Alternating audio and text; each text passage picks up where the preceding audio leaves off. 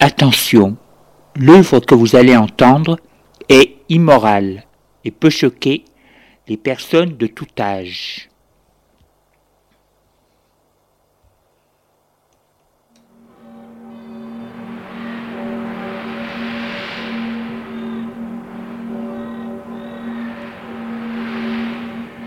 Nous vous présentons dans la série L'écran radiophonique un scénario original de Julien Jean-Pierre, La spirale de verre. Production, mise en scène, Julien Jean-Pierre.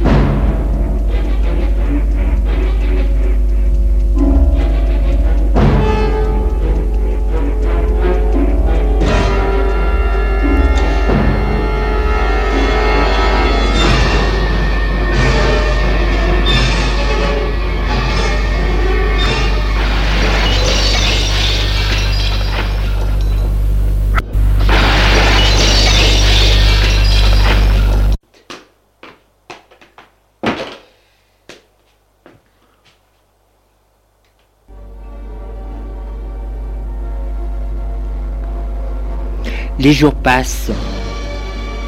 Elle passe son temps effondrée dans sa chambre, à boire et à pleurer.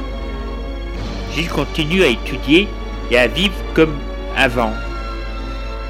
Il voit Frédéric, vont dans des soirées, faire des larcins, voler des voitures pour faire des couches folles la nuit. La vie continue.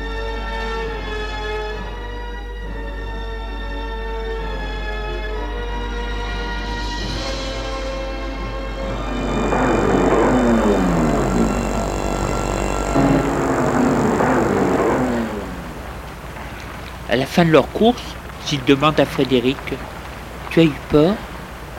Frédéric lui dit Moi non. Avec toi, j'ai jamais peur. S'il lui dit Tu as raison. Faut jamais avoir peur. La peur fait déséquilibrer. Parce que l'on perd son sang-froid. Et l'on fait des bêtises.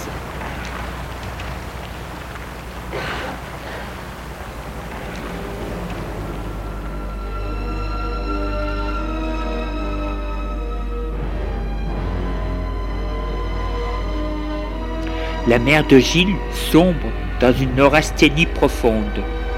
Elle ne sort plus de chez elle. Gilles, de temps en temps, lui prend sa carte qui sait qu'elle n'est pas dans son sac à main, mais dans le tiroir du bureau. Il connaît son numéro et peut acheter quelques petites choses.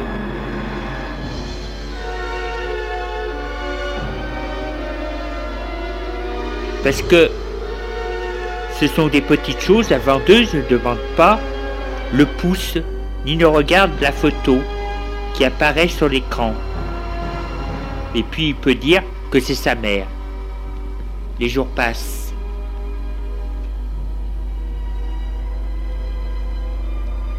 Carole se rétablit peu à peu de sa déception de ne pas avoir d'enfant ou plutôt d'avoir perdu son bébé mort à la naissance. Elle ne voit plus les ni Eric. Pour oublier, elle essaye de se passionner dans son travail. Sa vie privée est morte, pas de relation, elle n'en cherche plus.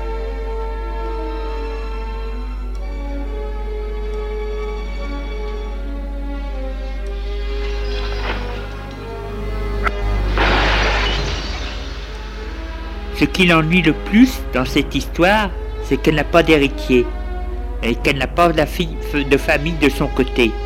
Ce qui fait que sa fortune risque d'aller à sa belle famille qu'elle déteste. Bien sûr, elle pourrait en faire un autre, avec un autre homme. Mais ce ne serait pas un barche. Et son fils ne pourrait pas avoir une part de leur héritage qui sera considérable. Vu que leurs affaires marchent bien. Elle pourrait aussi en adopter un. Mais il ne sera pas un Bosch. Alors, un jour, elle se dit, en sortant de son lit,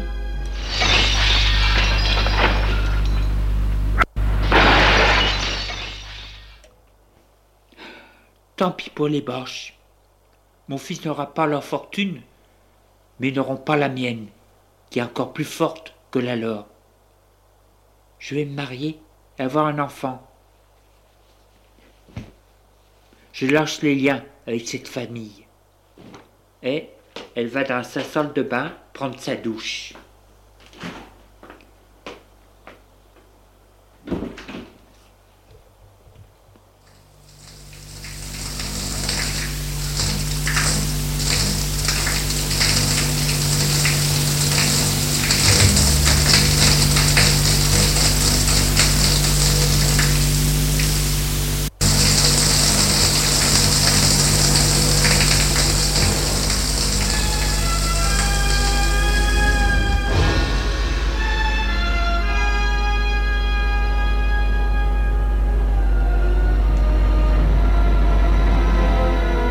Demi-heure plus tard, habillée en tailleur rouge, elle est à sa cuisine à prendre son petit déjeuner.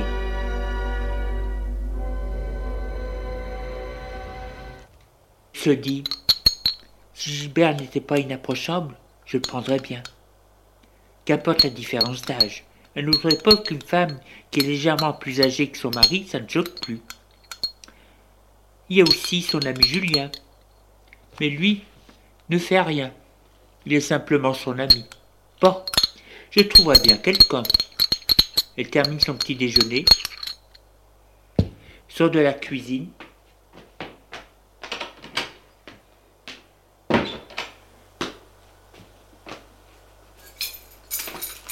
et de son appartement.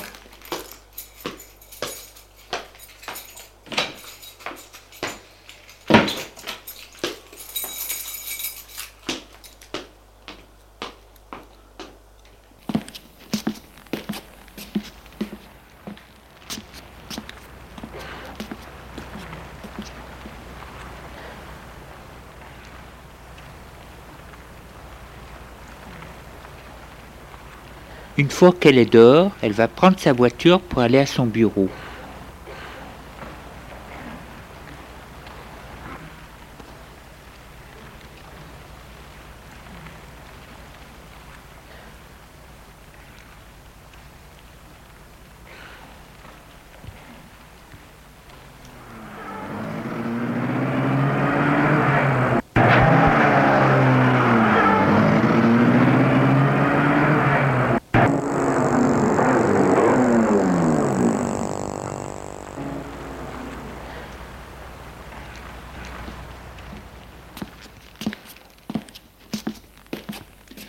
Lorsqu'elle rentre à son bureau, il est 9 heures. Son bureau est un appartement.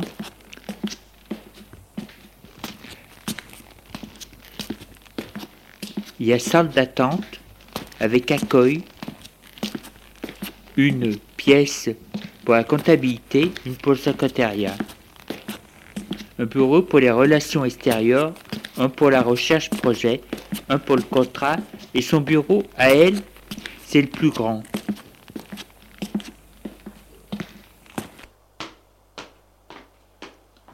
Elle entre dans son bureau. Grande baie vitrée donnant sur un arbre fleuri, meuble bois blanc, coin bar avec fauteuil blanc. Elle s'assoit à son bureau. Soupire et se dit Maintenant, passons aux choses sérieuses. Elle prend son téléphone, fait un numéro. Allô? Janine? Pouvez-vous m'apporter le courrier, s'il vous plaît? Elle raccroche. Le courrier est celui de la poste, les appels téléphoniques et le courrier Internet qui a été recopié. On frappe à la porte. Entrez. Entre Janine, la secrétaire de l'accueil, qui s'occupe du courrier. C'est une grande femme sèche, blonde, habillée d'un tailleur noir moulant. Bonjour madame. Bonjour. Elle dépose sur le bureau différentes pochettes. La rouge, c'est pour le courrier urgent. La verte, c'est les virements. La jaune, les projets. La bleue, les rendez-vous. Ou demande de rendez-vous. La blanche, courrier personnel. La noire, réclamation. Elle pose les pochettes Carole le dit. Il y a des choses particulières, elle lui dit. Non, madame, la routine. Bien, merci. Et Janine sort de la pièce.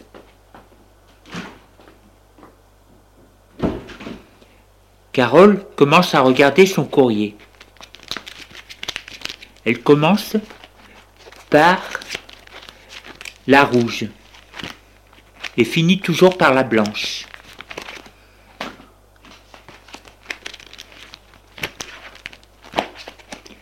Rien d'intéressant ce matin. Prends la pochette blanche. D'habitude, il n'y a pas grand-chose. Des pubs, vous avez gagné. Des factures pour elle. Des lettres d'hommes qu'elle a rencontrés. Des soi-disant amis. Des invitations. Des soirées. Rien de bien intéressant. Là,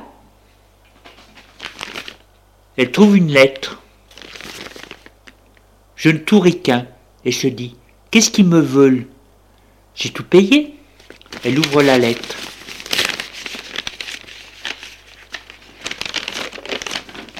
Il est du directeur de la clinique. Il lui demande de venir la voir d'urgence. Il s'est passé une horrible erreur et qu'il lui expliqua tout ça de vive voix. Elle se dit Ils ont dû se tromper sur le prix et me veulent encore me demander de l'argent. Ils sont culottés ceux-là. Non seulement mon bébé est mort, mais ils brûlent mon mari. Et ils veulent que je leur donne encore plus. que je leur ai donné. Eh ben, ils pourront toujours attendre. Elle jette la lettre au panier.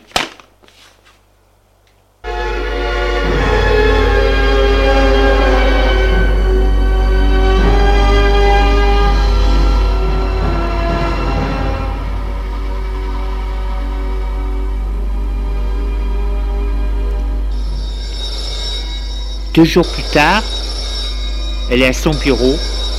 Le téléphone sonne.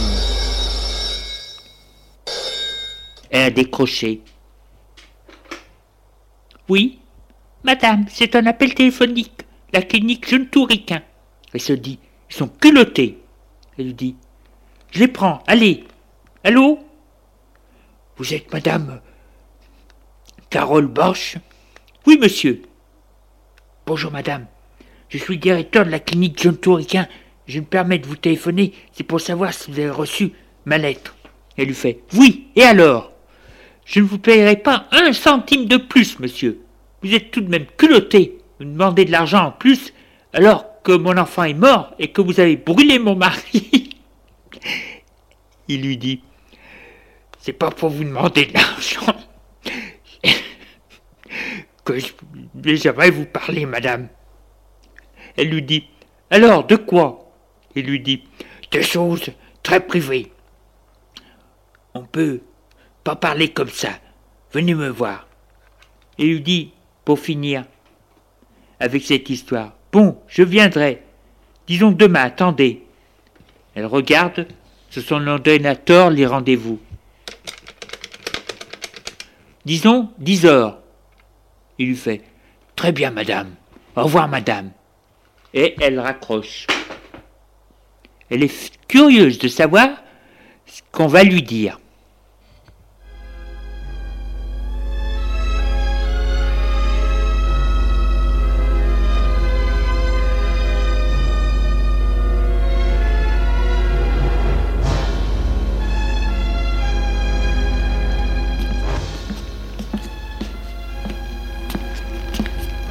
Lendemain à 10 heures, elle entre à la clinique. Riquin, jeune tout. Va à l'accueil. Et dit Bonjour, j'ai rendez-vous avec votre directeur. La femme lui demande Vous êtes? Elle lui dit Carole Bosch. Il m'a donné rendez-vous à 10 heures. Elle regarde son ordinateur et demande Votre carte, madame? Carole lui tend sa carte. La femme la met sur son écran et demande Votre pouce, s'il vous plaît? Elle met son pouce. L'hôtesse lui dit C'est bon. Elle lui rend sa carte. Prend le téléphone, fait un numéro. Allô? Monsieur le directeur, c'est l'accueil. Il y a ici votre rendez-vous de 10 heures. Madame Barche. Bien, monsieur. Elle raccroche et dit à Carole il vient vous chercher. Merci. Et, une minute après, le directeur de la clinique vient à elle. C'est un homme dans les 40 ans, grand, mince, blond, très distingué, habillé d'un costume marine sous une blouse blanche. Il a une blouse, mais il n'exerce pas. C'est pour faire bien. Il dit Madame Porsche, je suis le directeur de l'établissement. Si vous voulez, nous allons à mon bureau. Veuillez me suivre. Et elle le suit. Il l'amène à l'ascenseur.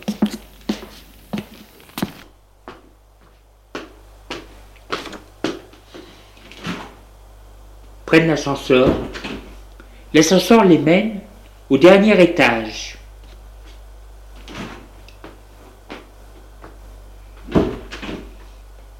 Il longe un couloir blanc avec des portes blanches. C'est clair et beau. Des hôtesses en tailleur blanc vont et viennent avec des dossiers. C'est l'étage administratif de la clinique. Il ouvre une porte. Salle d'attente, Louis XV. Ouvre une autre porte secrétariat. Une autre porte, bureau. Vaste pièce blanche, boiserie, baie vitrée, sur une terrasse, meuble Louis XV.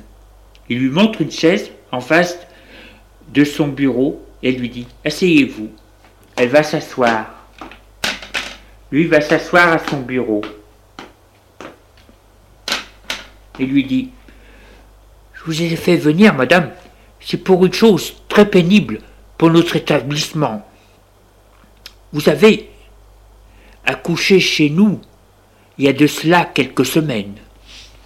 Elle lui fait Oui, monsieur, hélas. Il lui dit C'est très pénible pour moi, et c'est la première fois que cette chose se passe depuis la création de notre établissement. Nous n'avons jamais eu de problème et les gens ont tous été satisfaits. Malheureusement, ce qui devait arriver est arrivé. L'erreur indéniable et la plus stupide qui soit, celle qui n'aurait jamais dû arriver, a été faite. Elle se demande où il veut en venir. Peut-être lui faire signer un papier comme quoi elle ne dira jamais à personne ce qui lui est arrivé, il continue. Voilà, madame. On vous a dit que votre enfant était mort. Eh bien, il y a eu une erreur. Ce n'était pas le vôtre. Et le vôtre est en vie. Surprise, il lui dit, la personne qui a fait l'erreur a été immédiatement renvoyée et s'était trompée de bébé. Caroline, ahurie, n'en revient pas. Elle dit Alors Il est vivant? Le directeur lui dit Oui, madame. Elle lui demande Et où est-il? Il lui dit Dans nos services. Elle lui dit Je veux le voir. Il est en bonne santé Oui. Et vous pouvez le prendre Elle se lève, lui aussi, elle lui dit Montrez-le-moi. Bien sûr, madame. Et ils sortent du bureau.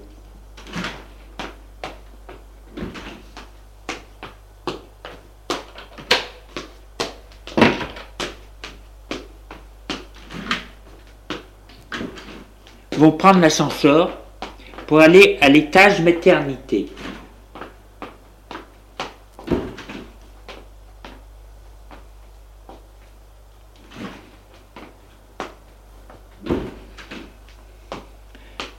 Il les fait rentrer dans une pièce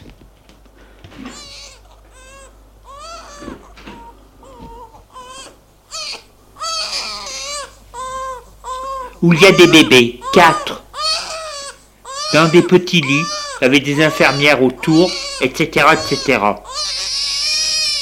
Il lui montre le lit d'un bébé, très beau, blanc, etc.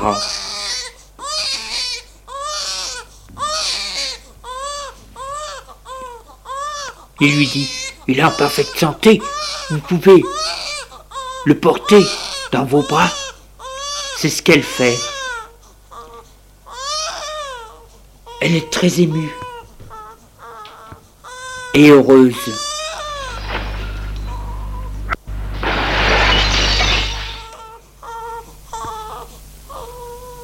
Elle est émue et heureuse et fière. Il est beau. Elle sent son corps, son petit corps doux qui bouge contre elle. Les yeux bleus la regardent avec surprise. Elle est très émue. Elle lui dit Je le prends de suite. Oui, bien sûr, madame. Bien sûr.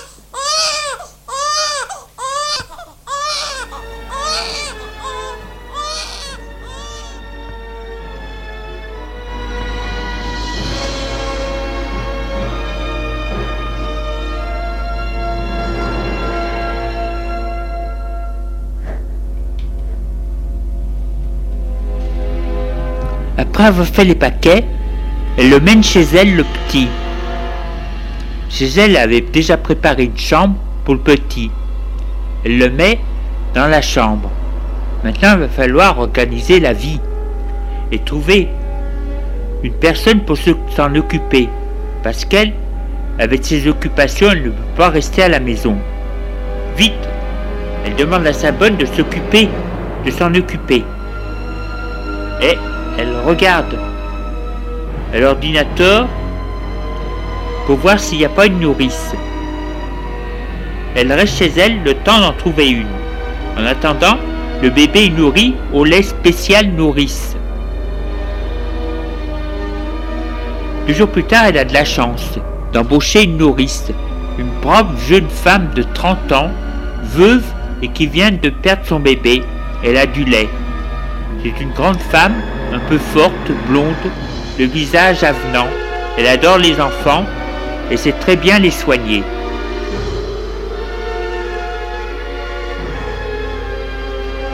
Elle est simple. Elle a des goûts très simples. Son principal loisir, c'est la lecture de gros livres de 500 pages qui racontent les aventures de femmes ou d'hommes qui en veulent, le contraire d'elle.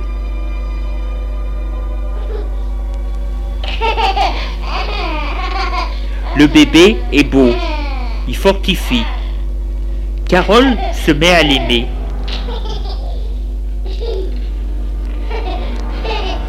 Lorsqu'elle revient, elle va dans sa chambre pour l'embrasser. Tout va bien.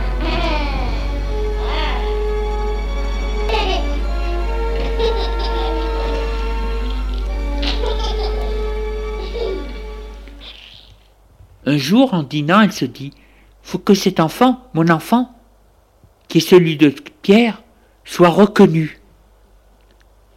Alors, officiellement, la mairie était déclarée comme son fils et celui de Pierre. Ça n'a pas été facile d'expliquer que le père est mort depuis des années.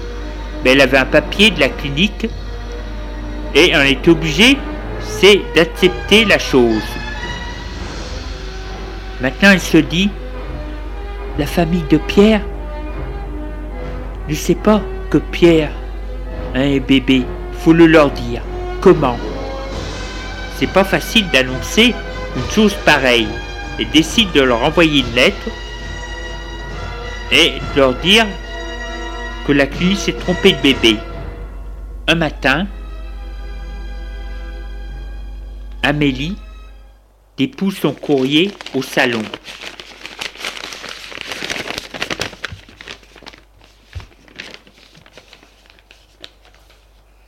Elle ouvre la lettre de Carole, la lit, est surprise, en colère, et se dit Elle a osé faire ça. Mais cet enfant n'est pas de pierre. Elle s'apprête à déchirer la lettre, lorsqu'elle se dit que ça peut servir de preuve et qu'elle peut dire que c'est une menteuse. Alors elle met la lettre dans sa poche, la poche de sa robe. De toute façon, nous refuserons, c'est de reconnaître le petit. Et elles essayent de plus penser à cette lettre. Mais elle y pense constamment, sans arrêt. Ça l'énerve. Elle est giflée, cette femme qui a osé faire ça.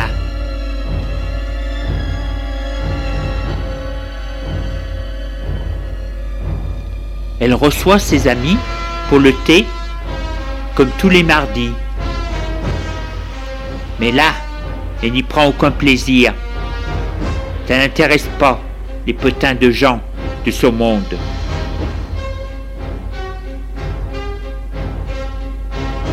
Elle ne cesse de soupirer. La femme à tête de cheval, qui s'habille toujours en vert, qui est l'amie de Jacques, la voit et lui demande Qu'avez-vous, mon ami? Elle lui dit Rien, un peu de fatigue. Elle lui dit Je comprends. J'ai vu votre belle fille dans les jardins des Champs-Élysées, dans les Champs-Élysées, avec un bambin, un beau bébé. Elle avait avec elle une nourrice. Je me demande de qui est cet admirable bébé. Il m'a dit. Elle m'a dit qu'elle était d'elle et de son mari. Elle m'a parlé d'une chose bizarre. Son bébé était mort. Retrouvé. Je ne sais plus. Amélie furieuse lui dit Ne faites pas attention à ce qu'elle dit. C'est une folle. Vous pensez bien, mon fils, son mari, est mort depuis des années. Alors, une grosse blonde, toute ronde, en robe jaune, lui dit Il paraît que c'est possible avec l'ADN. On déterre le corps l'on prend son ADN et l'on fait la chose. La chose la plus difficile, c'est de mettre la femme en, enfin, devant tout le monde.